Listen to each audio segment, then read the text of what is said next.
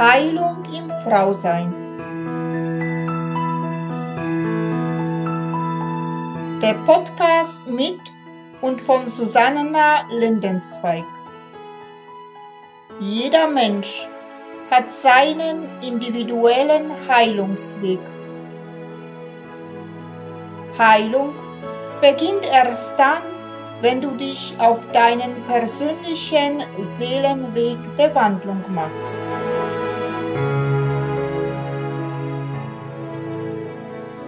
Hallo und herzlich willkommen. Namaste an alle meine wunderbaren Frauen da draußen. Mein Name ist Susanna Lindenzweig. Ich bin Seelenschamanin und Frauencoach und unterstütze und begleite Frauen auf ihren persönlichen Seelenweg der Wandlung zu sich selbst. Ich freue mich sehr, dass du wieder dabei bist zu weiteren Folge von Heilung im Frausein. Ja, und heute sind wir schon am Ende der Reihe Frauenkreise und Schwesternschaften angelangt. Und ich will dir heute in der letzten Podcast-Folge über gelebte Schwesternschaft, gelebte Nachbarschaft, Nenne es, wie du es willst, erzählen. Wer mich kennt, weiß es, dass ich gebürtig aus Oberschlesien komme, heute Polen, und ich komme aus kleinen Städtchen namens Ozimek Malapane, Nähe der Großstadt Oppeln. Zu meiner damaligen Zeit, als ich Kind war, war es so üblich, dass der Vater in die Arbeit ging und die Mütter oder die Frauen kümmerten sich um die Kinder zu Hause. Und ich weiß, dass es damals auch nicht gerade notwendig war, dass die Kinder in ein Kindergarten, also ich war nie in ein Kindergarten, erst war es Pflicht für mich, mit sechs Jahren in ein Vorschulkindergarten zu gehen, was ich das vom Stadt her erfüllen musste. Ansonsten wäre ich wahrscheinlich nicht mal da gegangen. Denn diese Kindergarten war es nicht notwendig, weil wir in Großfamilien aufwuchsen. Und ich hatte das Glück, in dem Block, wo meine Eltern wohnten, waren viele Kinder, mit denen ich spielen und lernen konnte, das, was für mein Leben als später als Frau wichtig war. Und heute kann ich es sagen, dass ich sehr gesegnet war in dieser Hinsicht in so einer Gemeinschaft von Frauen aufzuwachsen, umsorgt zu werden, ist eigentlich für jedes Kind ein Segen in jede so eine Entwicklung. Ich hatte zwar, also wie gesagt, eine Mutter, aber auch viele Frauen, die sich, die dort mit uns gewohnt haben, haben sich also um uns Kinder gekümmert. Ich kann mich noch sehr gut erinnern, dass die Frauen sich immer ja im Kreise getroffen haben und miteinander also Tee getrunken haben, gegessen haben miteinander und gebastelt haben, gehäkelt haben, gestrickt haben. Also die haben sich regelmäßig getroffen und in der Zeit haben sie auch ihre Sorgen, alles, was sie so belastet von der Seele her, miteinander geteilt. Ich fand es immer als Kind sehr harmonisch und liebevoll, wie sie miteinander umgegangen sind. Das hat allen gut getan. Wie ich das später feststellen konnte, dass meine Mutter, nachdem wir hier nach Deutschland ausgereist sind, plötzlich krank geworden ist, weil sie diese Unterstützung der Frauen nicht mehr hatte. Plötzlich war sie in einer Stadt gelandet, wo sie fremd war und anonym, bis sie sich öffnen konnte, dauerte einige Jahre. Aber schon da an dem Punkt war mir wichtig, also, dass ich gesehen habe, wie wichtig es ist, in einer Gemeinschaft aufzuwachsen, wo Harmonie, Liebe herrscht, wo ja nicht ich nur alleine, sondern ja kümmert sich gegenseitig um alles. Das ist einfach wunderschön gewesen. Und ich kann mich noch als also erwachsen jetzt erinnern, dass ich von einer Nachbarin, die sehr gut stricken konnte, also stricken gelernt habe. Das war selbstverständlich, dass sie mich also zu sich genommen hat, mir die Stricknadel gegeben hat, gesagt, komm, ich zeig dir, wie das geht. Oder von der anderen habe ich nähen gelernt, was auch sehr hilfreich war für mein Leben später als Frau oder häkeln und, und, und. Eine ganz schöne Erinnerung habe ich auch an unsere ältere Bewohnerin, die wir Babcha nannten, also Großmutter. Es war die einzige in unserem Blog, die ältere Dame, die wir uns um sie besonders gekümmert haben. Und das Schöne war, diese Dame wohnte direkt unter uns. Und ich weiß noch, sie war vom Beruf äh, Schneiderin und hat dann uns immer wieder uns Kindern so diese kleinen Reste vom Stoffen gegeben, so dass wir aus den Resten für unsere Puppen ja Kleider nähen konnten und alles verschiedene, was unsere Fantasie angeregt hat, machen wollten. Das hat uns Kindern oder Mädchen viel Spaß immer gemacht mit den Fetzen, verschiedene bunte Fetzen, also was Wunderschönes zu kreieren. Und was noch ganz toll war, hat mir gefallen, dass wenn unsere Großmutter krank war, dann hat man sich um sie gesorgt. Man hat ihr Essen gebracht. Meistens klopfte sie mit dem Besen oben an der Decke, so dass wir wussten, ah, der Babtja geht schlecht. Und dann hat mir die Mama wieder gesagt, schau nach unten, was es los ist. So hat meine Mama auch Essen gekocht und wir brachten ihr nach unten, damit sie zu Kräften wiederkommt.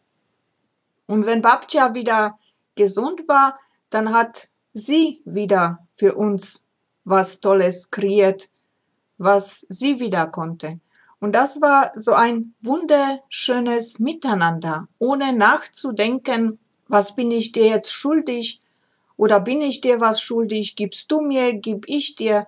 Das war alles, ja, das gehört zum Leben so ungefähr. Und so bin ich auch aufgewachsen in Geben und Nehmen gegenseitig, ohne irgendeine großartige Leistung dafür zu bekommen.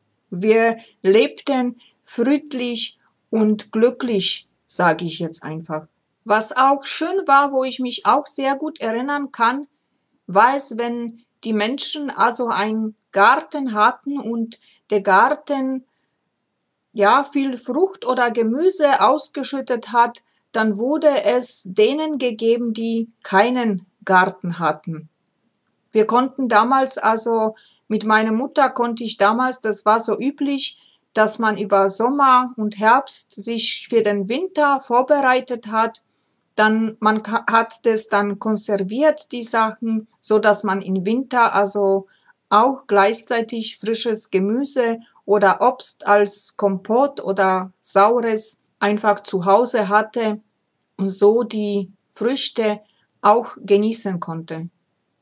Das fand ich immer ganz toll, wie, ja, ich weiß noch, eimerweise haben wir oft bekommen, also von den Nachbarn sei es Gemüse, sei es Obst oder die andere hat dann wieder Hühner gehabt, da haben wir wieder Eier gekriegt und ja, was meine Mutter dann geben konnte, wir hatten keinen Garten in dem Sinne und auch kein, kein Bauernhof, aber wir haben dann, meine Mama hat dann wieder um die Kinder sich gekümmert, wenn die Nachbarin auf dem Feld war oder miteinander. Da hat man Essen gekocht und dann haben die Kinder dann von den Nachbarn bei uns gegessen. Also das war ein Ausgleich, ohne zu be bewegen, dass man gesagt hat, ja, du hast jetzt mehr gekriegt und ich weniger. Dieses, diese Worte fielen nie. Ja, und diese gelebte Schwesternschaft, Nachbarschaft ist mir erst bewusst geworden, dass es nicht selbstverständlich war, wo wir hier nach Deutschland dann ausgewandert sind. Plötzlich habe ich gesehen, dass das ja nicht, nicht normal war, was ich als Kind gelebt habe. Aber wir haben das einfach so genommen, wie es, ja, wie es zum Neben, Nehmen war. Und seit paar Wochen beschäftige ich mich wieder ganz tief mit der Schwesternschaft und vor kurzem habe ich einen ganz tollen Film gesehen, was ich jeden auch empfehlen würde, der sich mit der Schwesternschaft be äh, beschäftigt. Der Film geht es um die Mosu-Frauen in Südchina. Der Titel war die freien Frauen. Ja, das Thema wird bei mir immer mehr präsent in meinem Leben. Und ich versuche zurzeit, wenn ich so durch die Stadt gehe und dann jede Menschen, jede Frau, die ich jetzt so begegne auf der Straße, mir zu sagen, das ist meine Schwester. Und dann versuche ich zu schauen, was macht es mit mir? Was für Gefühle kommen hoch? Und das Gleiche versuche ich auch mit, mit dem Mann zu machen, also dass ich mich sage, du bist mein Bruder. Denn wenn du richtig mal ja nachdenkst, dann ist, wenn wir unsere Annenheilung machen, sind wir im Prinzip miteinander verbunden. Wir gehen meistens in der Annenheilung bis zu der siebten Generation. Aber was passiert, wenn du in die zwanzigste oder dreißigste Generation gehst? Was kommt da auf? Vielleicht ist derjenige, der gerade jetzt neben dir sitzt, deine Schwester oder wirklich dein Bruder aus deiner Annenlinie. Also das ist zurzeit bei mir so präsent, dass ich mir denke, wir sind alle, alle miteinander verbunden. Und warum können wir nicht miteinander in Liebe begegnen. Wenn wir uns wirklich also bewusst werden, dass mein Nebenmann, Nebenfrau, Schwester, Bruder von mir ist, dann können wir eine wunderbare Welt kreieren miteinander, eine Welt in Frieden, Liebe, Gelassenheit, da wird kein, ja, keine Eifersucht geben, da wird kein Mord und Totschlag geben, sage ich jetzt. Das ist ein Leben, wo wir ja leben im Paradies, würde ich mal nennen. Das ist das, was ich als auch als Kind erlebt habe. Das ist möglich, es zu erschaffen in unsere, in, in deine Umgebung.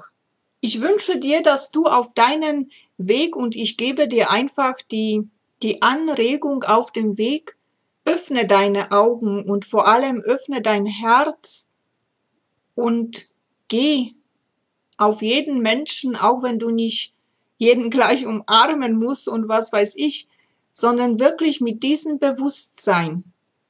Das ist meine Schwester. Das ist mein Bruder. Und wie, wie schon auch Katharina Sebert in ihrem Podcast gesagt hat, auch wenn wir uns gegenseitig manchmal in den Fetzen sind mit manchen Menschen, also dann sollen wir einfach das nur annehmen und sagen, danke, Schwester, dass du mich daran erinnerst, dass ich wieder ein Stückchen an dem Thema an mir selber arbeiten darf.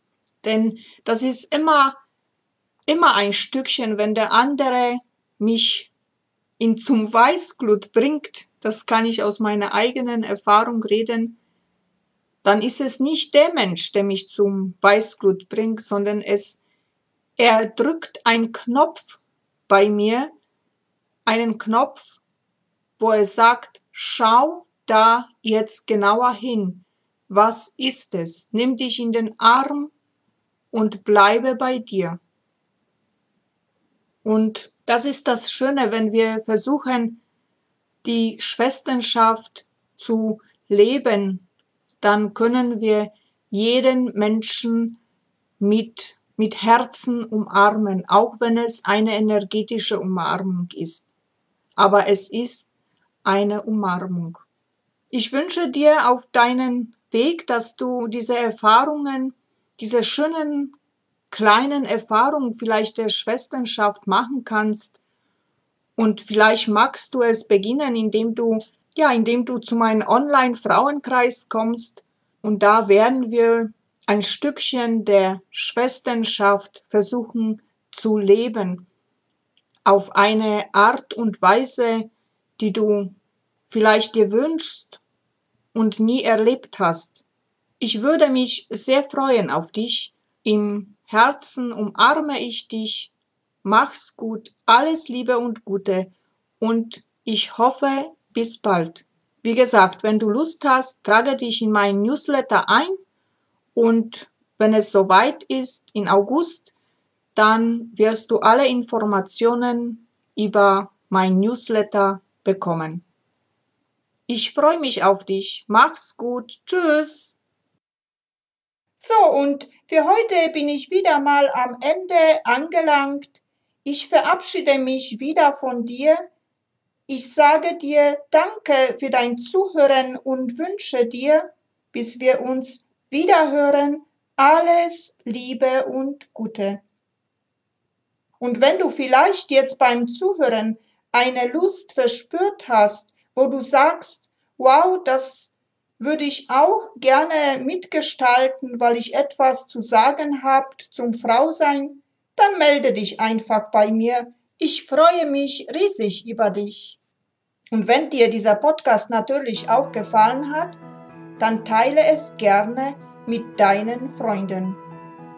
Und jetzt wünsche ich dir alles Liebe und allen Segen der Welt für dich.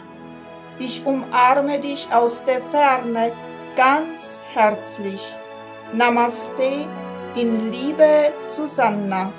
Bis bald. Das war Heilung im Frausein. Der Podcast mit und von Susanna Lindenzweig.